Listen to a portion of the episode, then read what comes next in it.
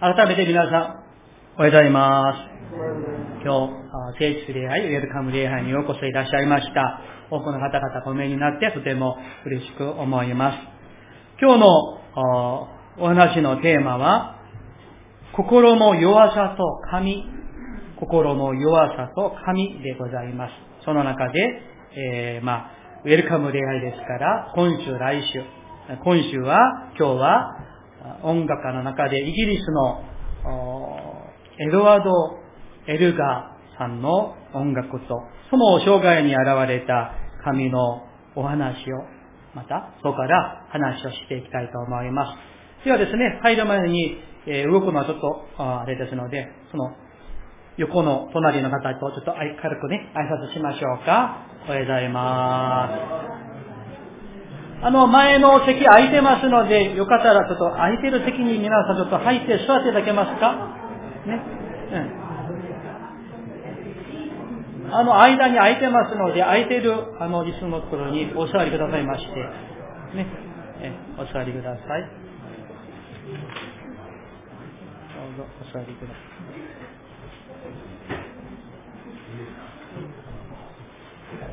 ありがとうございます。お座りください。はい。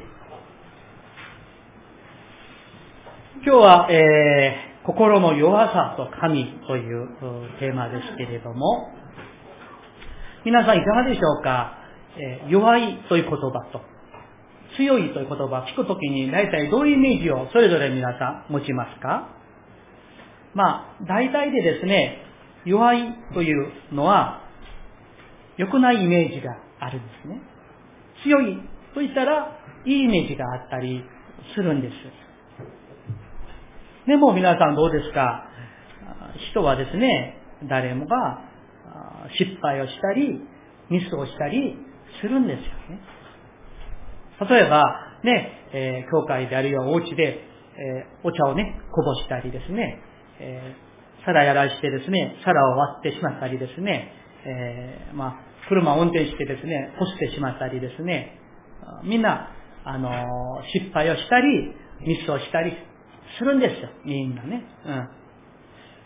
今まで皆さん、あの、一度も私はそんなミス、失敗したことありませんよという方いらっしゃいますか誰もいないと思いますよ。うん。みんな失敗します。しないというのは嘘です。みんな失敗します。ところでどうでしょうかいい家庭、いい教会と言ったら、それは、失敗をしても、ミスをしても、微笑んでくれる家族、その家族がいるホームに入りたいんです。あるいは、失敗をしても、見下されることないし、失敗しても、静かにフォローして補ってくれる家族が、あるいは兄弟姉妹がいる教会に行きたいですし、そこにいつまでもとどまりたいんですよね、皆さん。今の時代、まあ、だけではないでしょうけれども、特にこの今の時代はですね、いわゆる成功主義というね、世の価値観、この見方があるんですよね。その上に、この、例えば、学校で、社会で、会社で、何か失敗をしたり、ミスをしたり、それがまた大きな被害をね、もたらす、そういうものであったりしたら、大変なことになります。もう、首、会社でね、リストラされることもあるかもしれません。のけ者にされる。馬鹿にされる。そして、成功して、出世して、する人は、優秀な人、偉い人、立派な人に見なされる。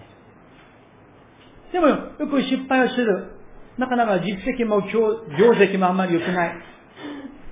そしたらね、良くない人。そういうふうに見なされる、見られる、今の時代ではないでしょう。そんな中で私たちは小さい時から、実は競争社会の中で育てられたんです。成績が良かったら、いいね、いいね、ね、ね。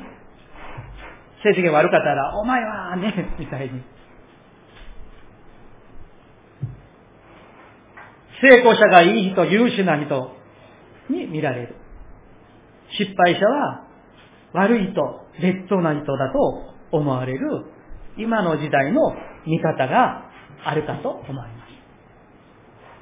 す。しかし、イエス様は、私たちの弱さも、失敗も、欠けたところも、責め立てたり、模け物にしたりするお方ではありません。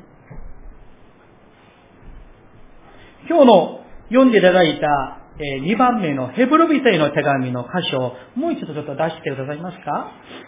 聖書をお持ちの方は聖書とか前の場面。ヘブル人への手紙4の15節の御言葉ですが、ここにですね、私たちが信じるイエス様がどのようなお方なのか、その大事な一つのイエス様の品性、性質を教えてくれています。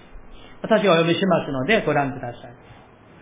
ヘブル人への手紙4章15節私たちの大祭司は私たちの弱さに同情できない方ではありません。罪は犯されまし、犯されませんでしたが、すべての点で私たちと同じように試みに遭われたのです。そうなんです。私たちの弱さに同情できない方ではない。つまり、私たちの弱さ、失敗、欠けだらけのそういうところを同情してくださる、思いやってくださるイエス様ということなんです。本当に感謝なことなんです。私たちがすごい大変な失敗をね、ミスをしたとしても、主は寛大な目に見てくださる。許してくださる。そして弱いところ、そこをね、同情してくださる。同じ弱さの立場に一緒にそこにいてくださるんですね。今日、音楽家の話、そのイエス様のような女性に出会って、人生が変えられた音楽家がエドワード・エルダーという人です。この画面をね。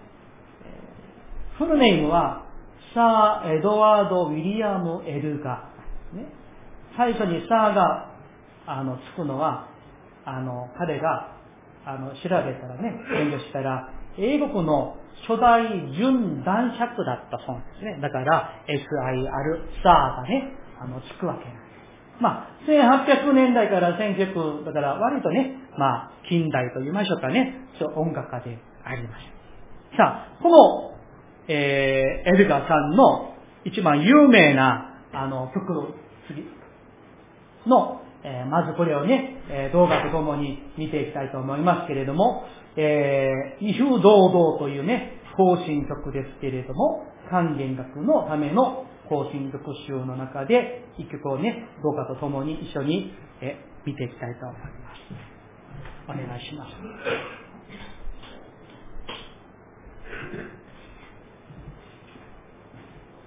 す。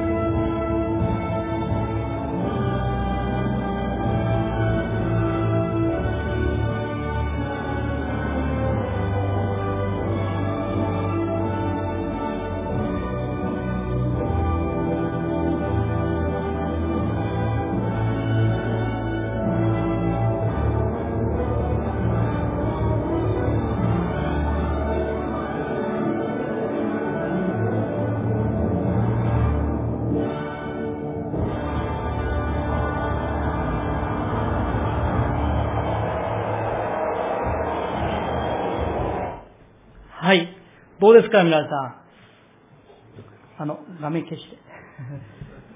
さあ、あのーこの曲だけ聞くとですね、このエルガーさんは、まあ、とてもね、あの、精神力が強くて、えー明るい性格の持ち主のように思われますけれども、実はですね、彼は若い時、小さい時から、もう正反対でした。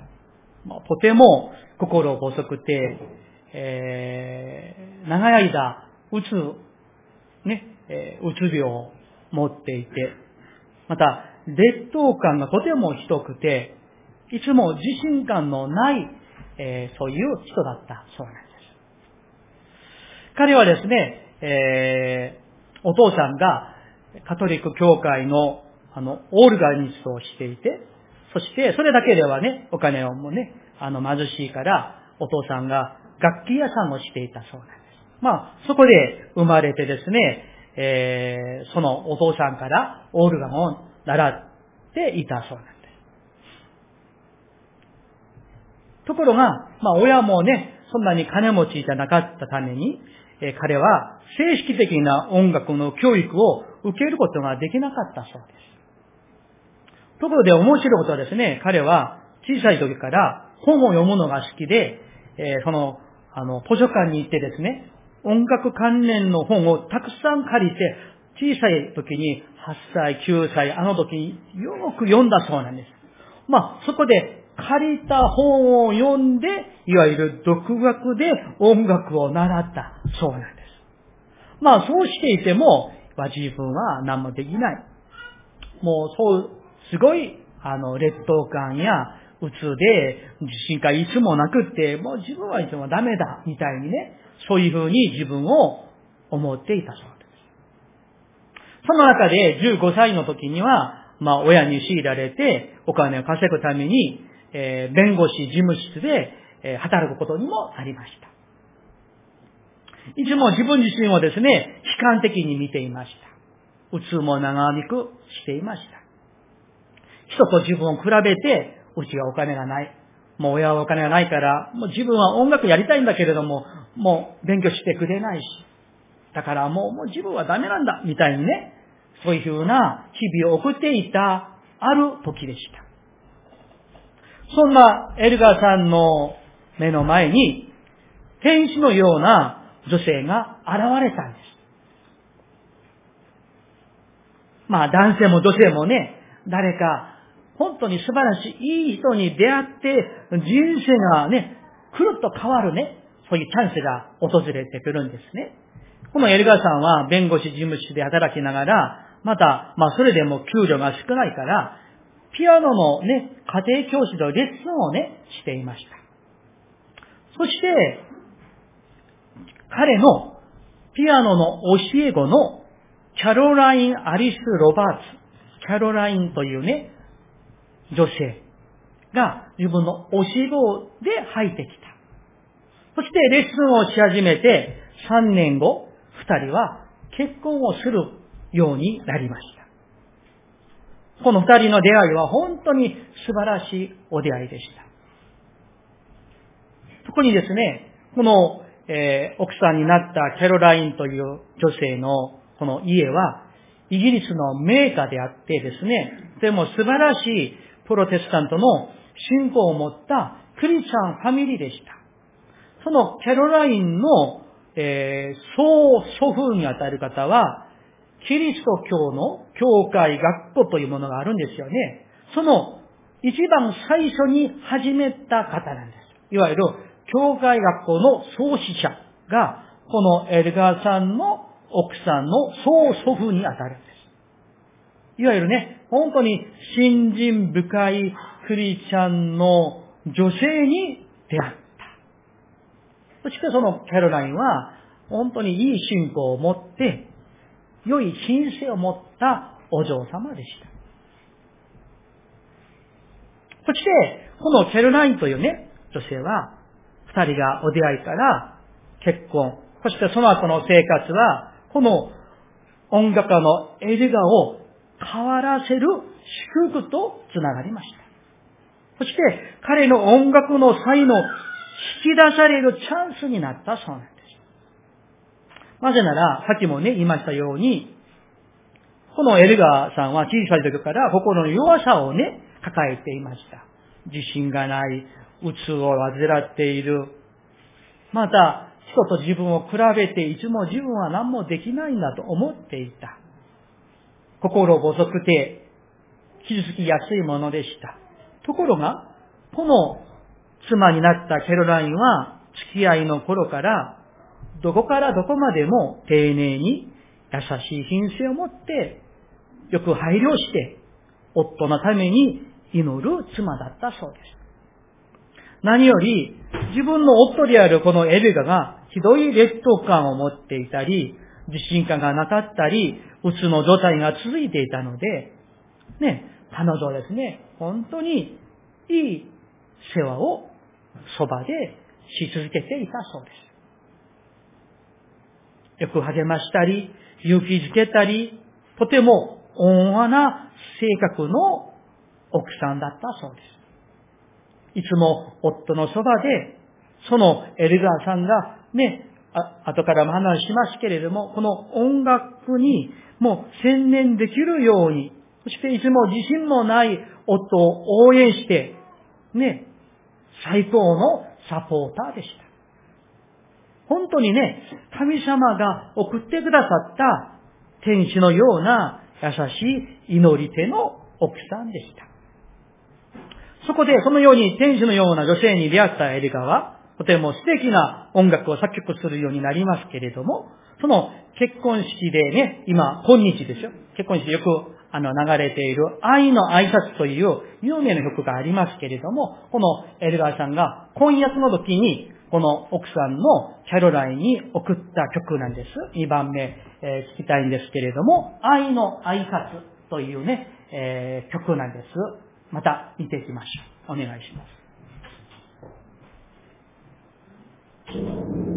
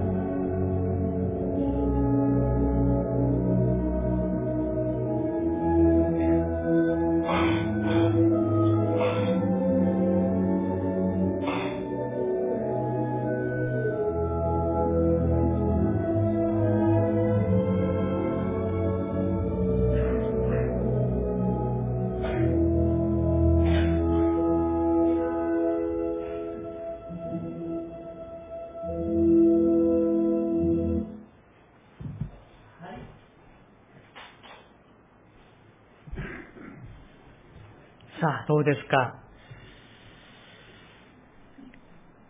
本当に愛していたなとね、うん、思われる、皆さんよくね、あの、聞かれたことのある曲でしょう。その妻のテロラインは、信仰の糸、あの、神の糸でした。そして、夫エルガのその音楽才能を、ね、こう、引き出して、ね、えー、貢献できるように、よくサポートする妻でした。彼女は、夫のエルガを神様が用いてくださると信じて祈り続けてフォローし続けていました。その妻のね、応援と祈りによって、エルガさんは13年間作曲に専念した結果、イギリスで名を残す音楽家になり、勲章も授けられ、また先も一番最初に紹介したように、えイギリスの初代準男爵という名誉ももらいました。その、えー、男爵にね、なった時が彼が42歳だったそうなんです。私はこう考えます。天才的な音楽家、エルガー。彼に神様は、キャロラインという天使のような姉妹を送ってくださって、彼が空高く舞い上がることができるように素晴らしい翼をつけてくださったと思います。私たちも誰かのね、えー、良き労働者、サポーターになりたいです。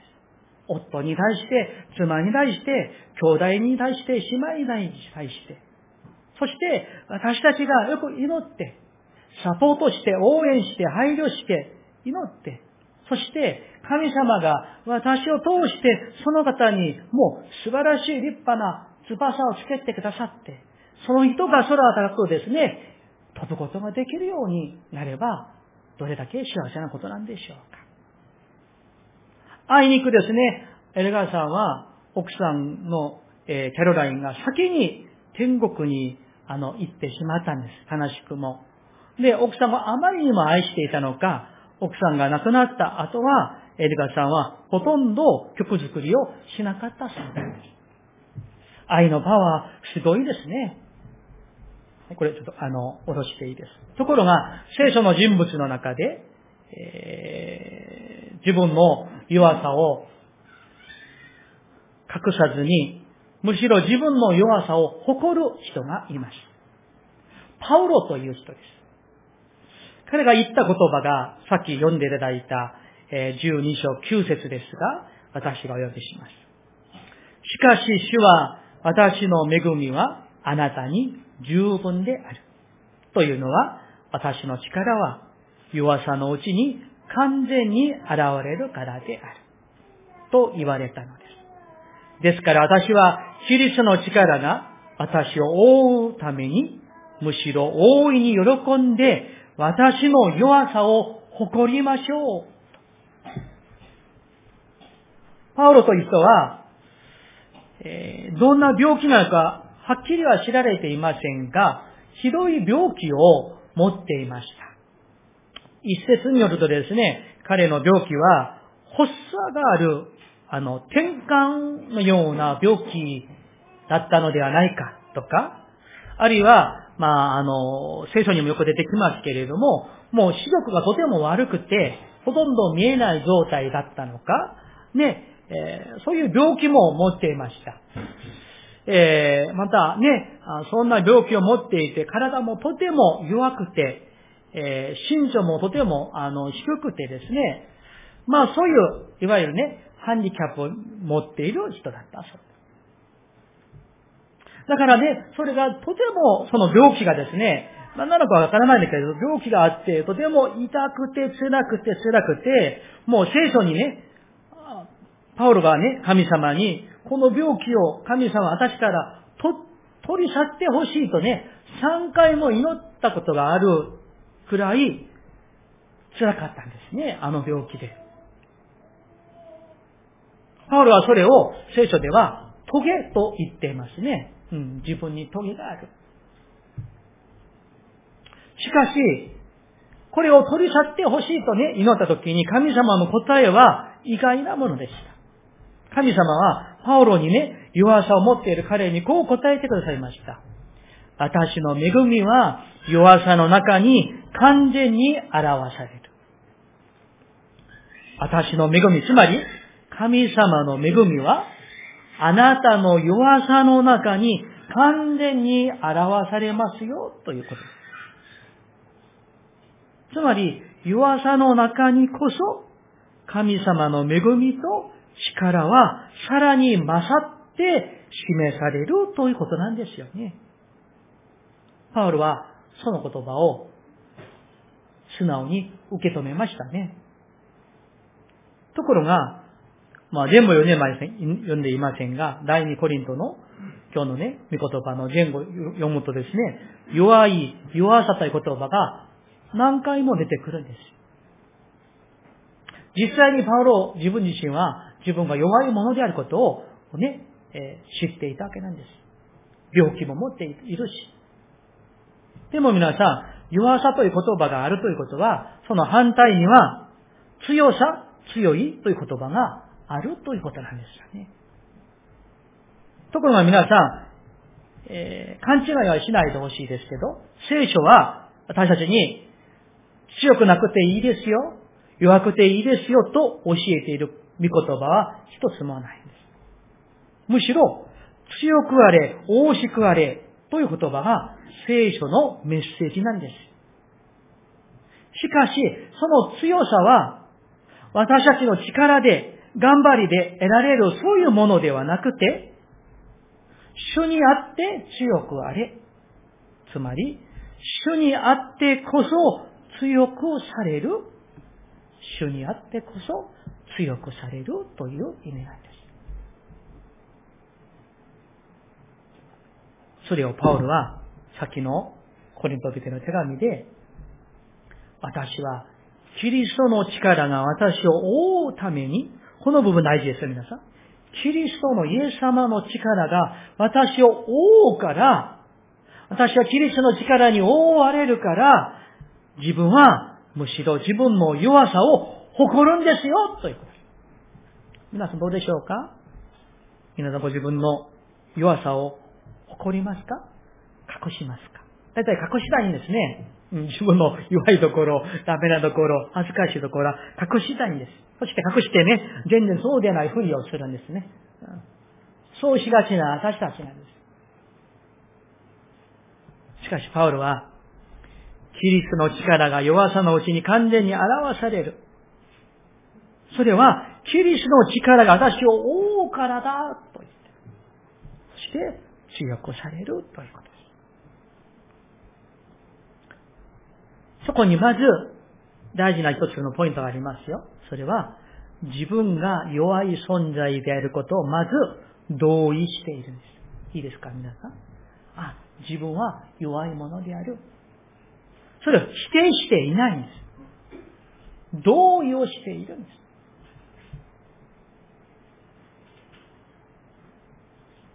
あお座りください。パウロですね、いやいや、私は良くないんですよ。私は強いですよ。な、何を言ってるんですか私は強いですよ。そうじゃないです。神の前にも、人の前にも、私は弱い。それを認めているんです。皆さん、心の弱さを乗り越える、主に乗り越え、乗り越えされていただく、その第一のステップは、まず自分が弱いものであること、欠けだらけのものであること、失敗だらけのものであることをまず素直に、素直に認めることです。そして誰にも、私は弱いものですよ、と言えるものです。私は失敗だらけのものですよ、と言える。そこから恵みがこの使徒パウルの恵みが始まるんです。さあ皆さん、よかったら、隣の方にですね、こう言い合いましょう。私は弱いものです。さあ。私は失敗だらけのものです。さあ、言ってみてください。私は失敗だらけのものです。いや、私は弱いものです。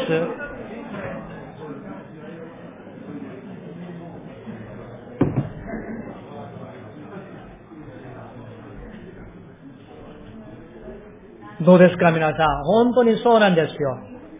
私たちは弱いものなんです。失敗だらけのものなんです。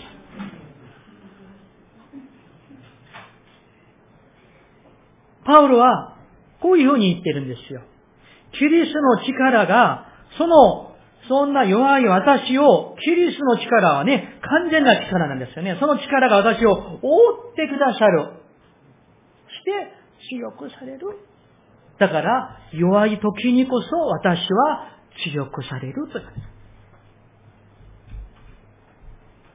さっきも少しお話をしましたけれども、パウルの時代もそうでした。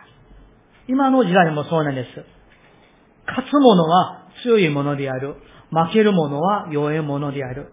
勝つ者はいいものである。負ける者は悪いものである。そういう見方がパウロの時代もありました。ね、剣闘士がいたり、ね、コロセウムでね、そういうものがありましたから。今もそうね、見方があるでしょ。そういう価値観があるんですよ。だから、もっと強くなれ。もっと優秀なものになれ。もっと頑張れ。もっと一等になれ。実績一位になれ。と、彼らとやられる社会で実は私たちは生きているんです。うん、そこで、本当にね、苦しんでいる子供たち、青少年、男性、女性がたくさんいるんじゃないかなと思いますね。そういう競争社会、1位じゃないと誰も覚えてくれない社会、勝つ者、優秀な者は、いい待遇をもらえる社会、そうでない者は、本当にね、ロケ者にされる、こういう社会の中で、多くの人々が実は苦しんでいるんです。どれだけの多くの人が苦しんでいるんでしょうか。そのために引きこもっている人々、うつ病の人、リストカットする人々、あるいは自ら命を絶つ人、などなど、多くの人々が、この心の弱さのゆえに、病んでいるがのゆえに、苦しんでいる。それは、この世の味方の弊害のためだと、私は考えております。しかし皆さん、私たちの作り主なる神様は、そんな味方の方ではありません。本当に私たちの弱さを同情してくださるお方であります。私が弱い時には、弱い私たちのそばに一緒にいてくださるお方である。苦しんでいる時には一緒に苦しんでため息をするときには一緒にため息をしてくださる聖霊様であって、イエス様であられます。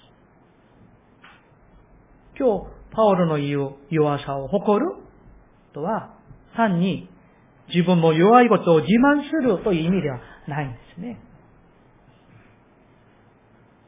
私たちは皆本来、神の前においては、作られたもの、被造物でしかないこと、そして大事なのは、神様の助けなくしては、神様の支えなくしては、極めて弱いものであることを自覚することなんです。そういう意味として、弱いことを自慢するということなんで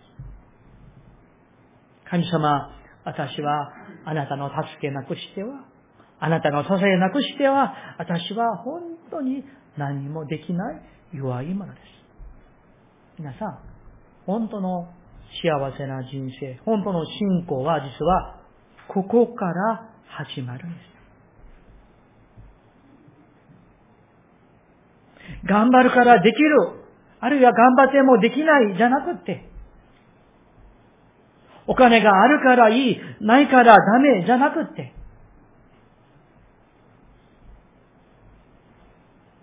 神様の前には私たちは作られた被造物でしかないこと。神の助けなくしては、支えなしには生きられない。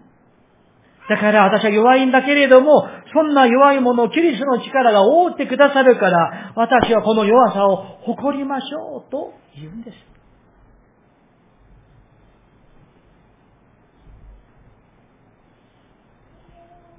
また、私は、この体を持っている肉体的存在であります。もう、それ自体がそもそも弱さを持っているということなんです。体はね、どんどんどんどん、失礼ですが、50年、60年、70年、80年、体を使ったらどうなりますか？どうか故障するんですよね。歯が抜けたり、ね、血管が詰まったり、ね、死者が痛くなったり、水が溜まったり、え脳、脳みそが少なくなってしまったりね。この、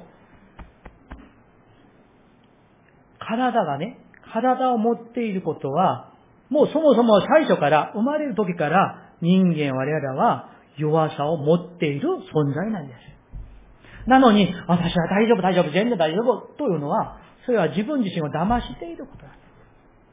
私は弱いものなんです。信仰は自分は弱いものであることを認めるところから、神の助けなくしては生きられ生きられないものであることを認めて自覚するところから始まるんです。そしてそこから本当の平和が、平安が始まるんです。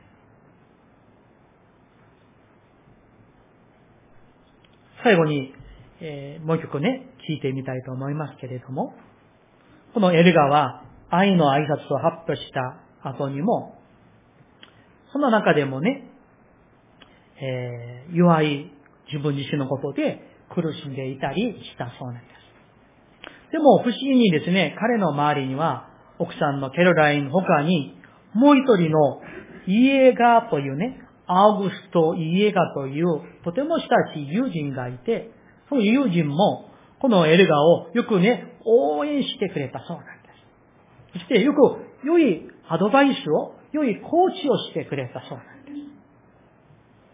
そして、このエルガがですね、14曲の変奏曲を作りましたけれども、これが一体何を意味するのか、意味がわからない。それで、通称、謎というね、名前がそこに付けられているんです。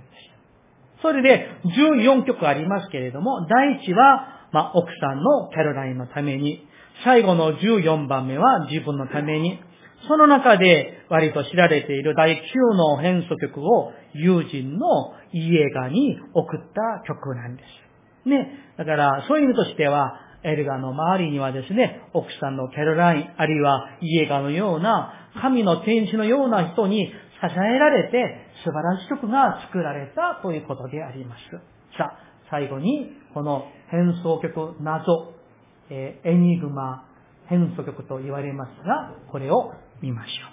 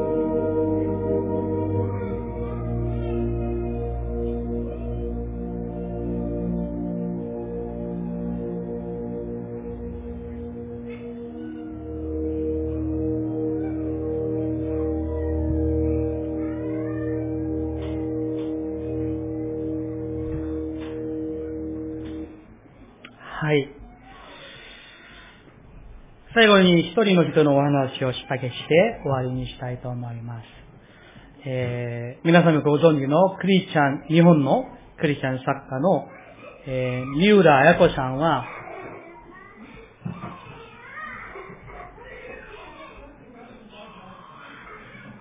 うん、子供ですね。えー、三浦綾子さんは、えー、病気の展覧会みたいな人で、若い頃から次々といろんな病気にかかっていました。体調が良いとは言えない時でも、彼女は夫の協力を得ながら、いわゆる口述筆記で多くの作品をとても意欲的に作りました。ある本で、えー、私は三浦彩子さんが自分の病気についてこう語っているのを読んだことがあります。私はこんなに多くの病気にかかって、神様は自分をエコひいきしているのではないかと思います。皆さん、とても不思議な言葉だと思いませんか？なぜ彼女をして神様が自分をエコひいきしていると言わせたのでしょうか？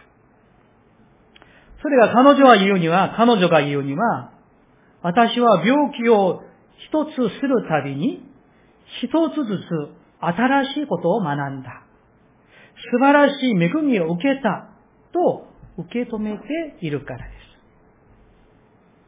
病気になっても頑張りますという人がよくいます。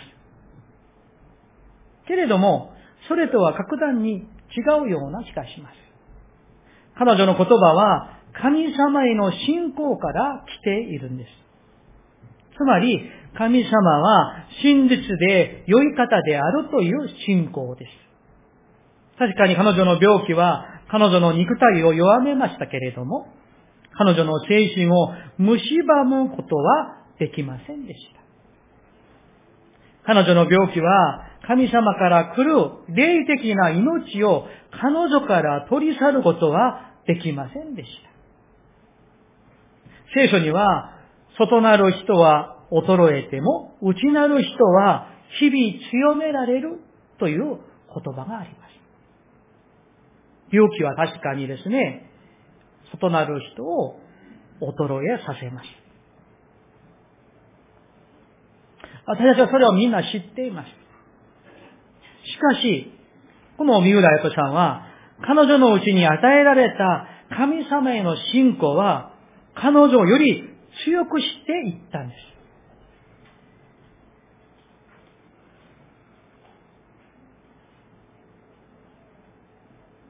結論ですが、イエス・キリストは、私たちの弱さを知らない方ではなく、私たちの痛みも弱さも同情してくださる優しいお方です。そのイエス様は、あなた方を救うためにこの世に来られました。このイエス様を救い主として信じる人には永遠の命が与えられ、救われ、神のことされます。このイエス様を信じようではないでしょうか、皆